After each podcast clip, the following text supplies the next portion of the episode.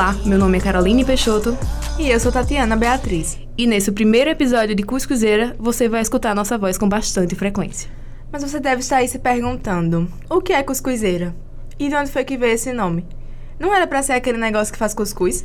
Primeiro que cuscuz é a cara do Nordeste. É isso mesmo. E o Cuscuzeira é um podcast que vem trazer uma olhada do Nordeste sobre alguns temas introduzidos na nossa cultura e discutidos com frequência na sociedade. E também é aquele negócio que faz cuscuz. Aqui a gente vai selecionar um tema diferente por episódio. E o tema de hoje é machismo.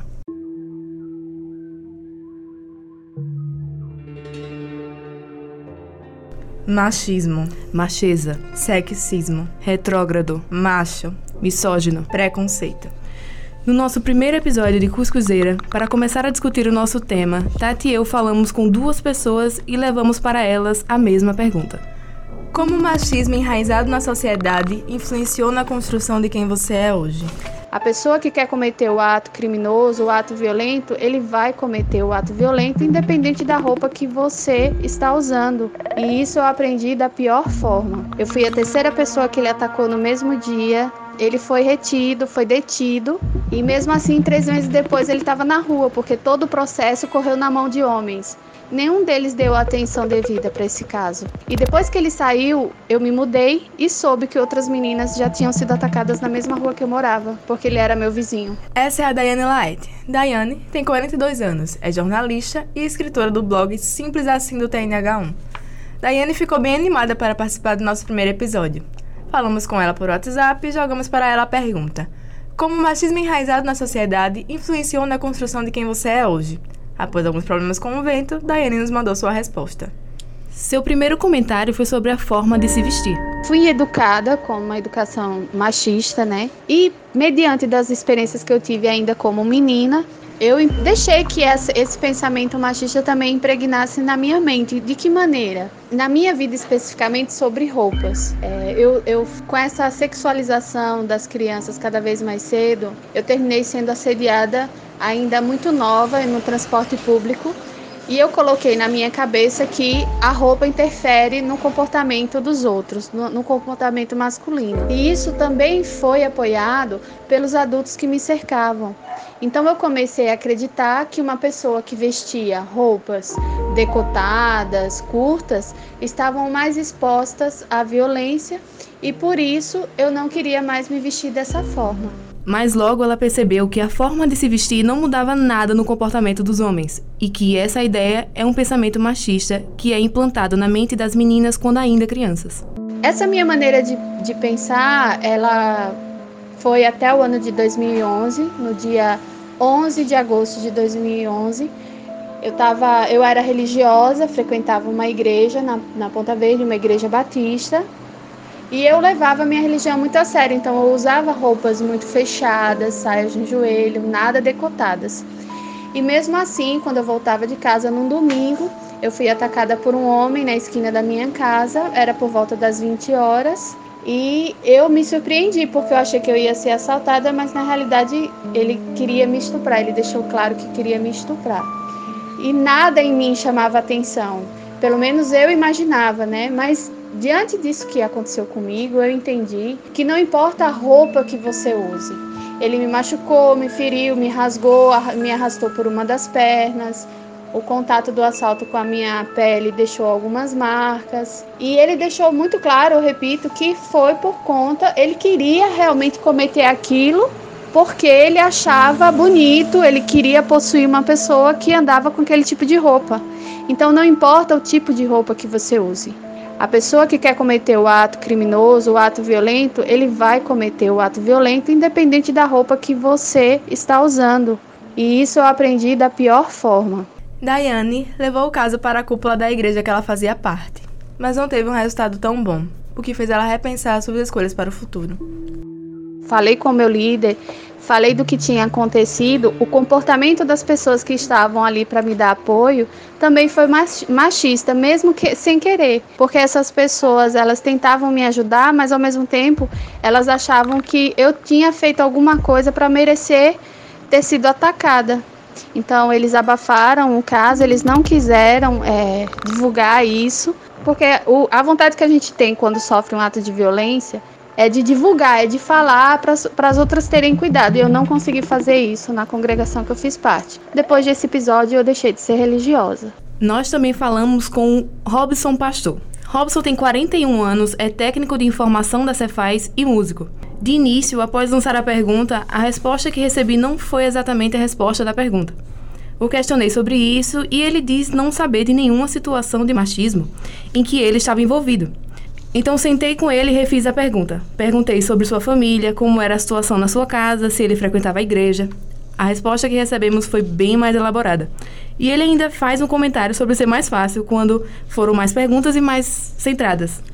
Ele nos contou como sempre foi cercado por atitudes machistas. Na igreja que a gente frequentava, vez ou outra pregação, ia lá e falava alguma coisa de a respeito de mulher dona de casa, do homem provedor, aquela coisa sempre reforçando que certas coisas eram atividades para homens e, e, não eram para mulheres, certas coisas só eram atividades para mulheres e não eram para homens. Então, dividindo o mundo de uma forma muito, muito binária, aquele contexto ali temporal, piadas na TV, filmes, até mesmo desenhos animados, que o desenho animado era sempre configurando ali que em que tinha o mocinho como o pessoa que ia salvar e a mulher sempre na condição de, de, de vítima, né? Músicas também, a gente ouvia, era comum a gente ouvir cantar músicas em que depreciavam a imagem da mulher ou, ou enalteciam o, o, homem ali como o conquistador, toda aquela ideia de que a mulher que queria ou tentava ser livre daquilo acaba sendo mal vista. É, isso era muito comum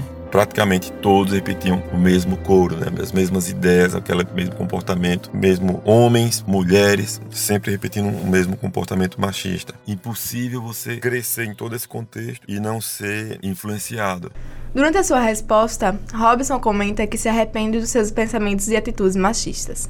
Eu confesso que muitas vezes eu repeti essas piadas, repeti esses comportamentos. Acho que é muito, muito libertador depois até reconhecer isso e mudar o, o comportamento, mudar o, o, pensamento. Se reeducar sim. Afinal, se você continua pensando da, da, da mesma forma sempre, significa que você não não evoluiu, na verdade. Então, hoje, quando penso em, em, histórico, meu histórico de comportamento ao longo dos anos, me arrependo de um bocado de coisa, me envergonho, na verdade, não simplesmente me, me, me, me arrependo, mas me envergonho de, de, de, muitas vezes que contei piadas, muitos comportamentos machistas meus, inclusive pensamentos. Robson é um dos poucos que entendem que o que ele fez foi errado, que seus pensamentos e atitudes eram machistas e que o fato de repetir aquelas músicas, de assistir aqueles desenhos e achar que não havia nada de errado, já era um pensamento machista.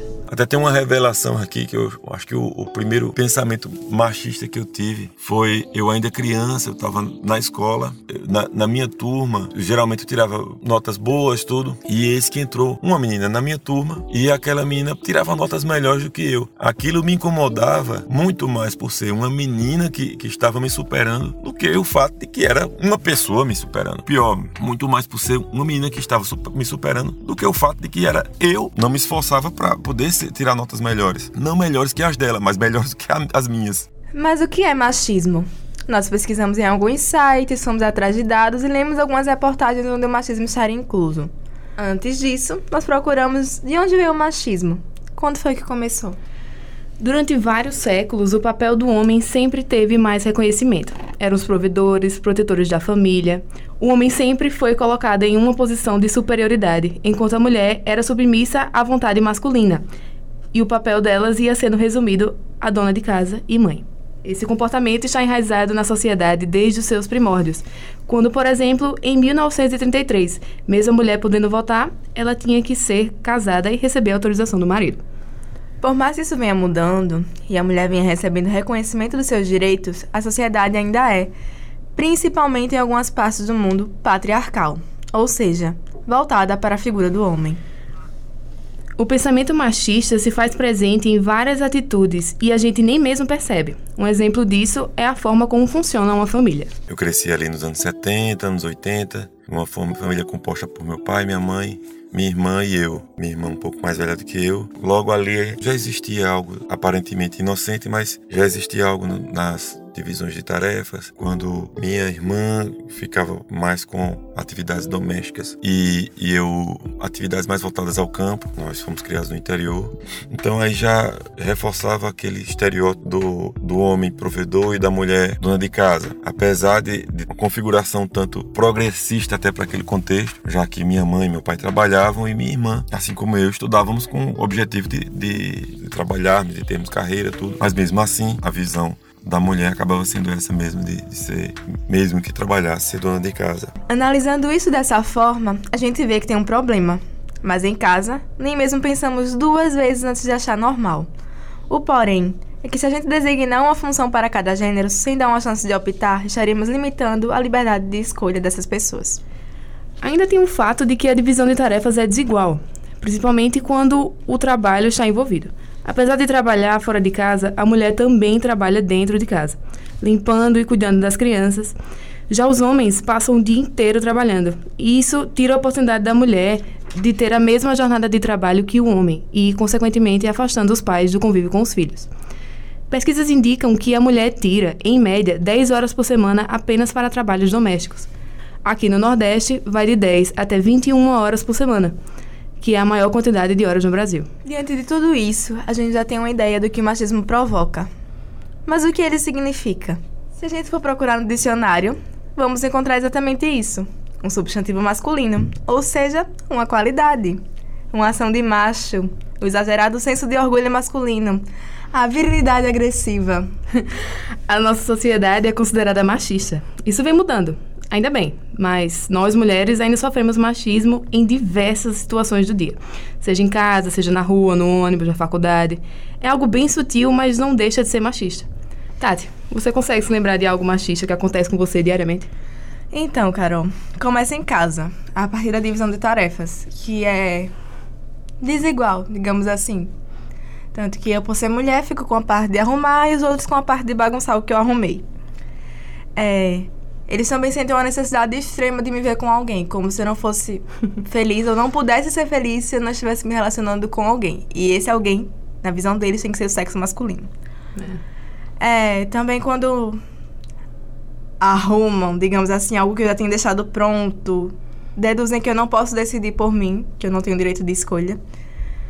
Quando eu tenho que medir o jeito que eu me visto para não gerar desconforto em quem tá na rua quem deveria ser desconfortável sou eu, porque sou eu que estou vestida. E quando repetem algo que eu tinha acabado de falar e tomam para si. Geralmente quem faz isso são meninos e, em grande parte, em trabalhos da faculdade. Comigo foi um pouquinho mais diferente. Cresci em uma família bem liberal, ainda bem. É, mas meus avós foram bem conservadores por parte de pai. Então, meu pai, quando ele veio morar com a minha mãe, ele estava bem mimadinho. É, ele não lavava os próprios pratos, ele não pegava a própria água. Minha mãe fazia isso. Só que aí minha mãe educou ele direito. É, 17 anos de casado. Não, 30 anos de casado. Então tem que educar. É, mas, mas, assim, eu tenho cunhados, né? Eu sou filha mais nova, tenho duas irmãs mais velhas. E as duas, uma tá casada, a outra não. Mas eles chegaram mimados também. É, Tipo, não lavam os próprios pratos, não põem os próprios pratos, não pegam a própria água, nem a própria cerveja, aquela coisa. Ah. E outra coisa que, que eu bem tomo cuidado é o tipo de roupa que eu uso quando vou pegar transporte público ou até mesmo Uber. Que eu não uso short, eu não uso vestidos, nem saia, por desconforto mesmo. Sendo algo sutil ou não, é machista. E apesar de muita gente não enxergar como algo ruim, não quer dizer que é algo bom. Isso mesmo. Sendo o salário, o cargo, a tarefa, a roupa, o corte de cabelo, a forma como dirige, a sociedade sempre terá um olhar mais duro e atento sobre as mulheres e sobre as formas como elas agem. Aquele pensamento, quando eu, quando eu faço meu retrospecto e olho para o, o, meu eu ali na, na infância, pensando daquela forma, eu penso, poxa, que, que vergonha, como é que a gente pensava dessa forma, como é que se pensava, tinha, que tinha esse pensamento e era tão natural. Assim, às vezes a gente olha para as pessoas e elas justificam, ah, mas eu fui criado assim, mas eu, eu sempre fui assim, tudo. Pois é, se você foi criado assim sempre foi assim e sempre vai ser assim. Então você ainda não entendeu nada sobre a, a, evolução da gente na vida e você ainda não entendeu que viver é aprender, né? Aprender cada dia. Se você não aprende mais nada, então, poxa, o que, é que você está fazendo? Mas o principal é entender que o, o pensamento machista ele é institucional ele é incutado, incutido na nossa mente quando a gente é criança e a gente termina descobrindo no decorrer da vida que a gente precisa lutar contra isso. Enquanto nós não tivermos uma postura de intolerância com o machismo, ele vai continuar alimentando não só a mente dos homens, mas das mulheres também. Enquanto a mulher ainda for subjugada e subestimada só por ser mulher, ainda haverá machismo na sociedade. E enquanto ainda houver machismo, continuaremos lutando por equidade e liberdade de ser quem somos. E o nosso primeiro episódio vai ficando por aqui. Eu sou Tatiana Beatriz. E eu sou Carolina Peixoto. O roteiro foi feito por nós, juntamente com Tamires Martins. Edição de Jorge Martinho. E é isso. Espero que tenham gostado de nos escutar por aqui e até o próximo episódio do Cuscuzeira. O assunto que um dia foi abafado, hoje foi discutido. Vou amar, vou amar. E a defesa é natural. Cada caparu que nasce, cada cá com sua classe seu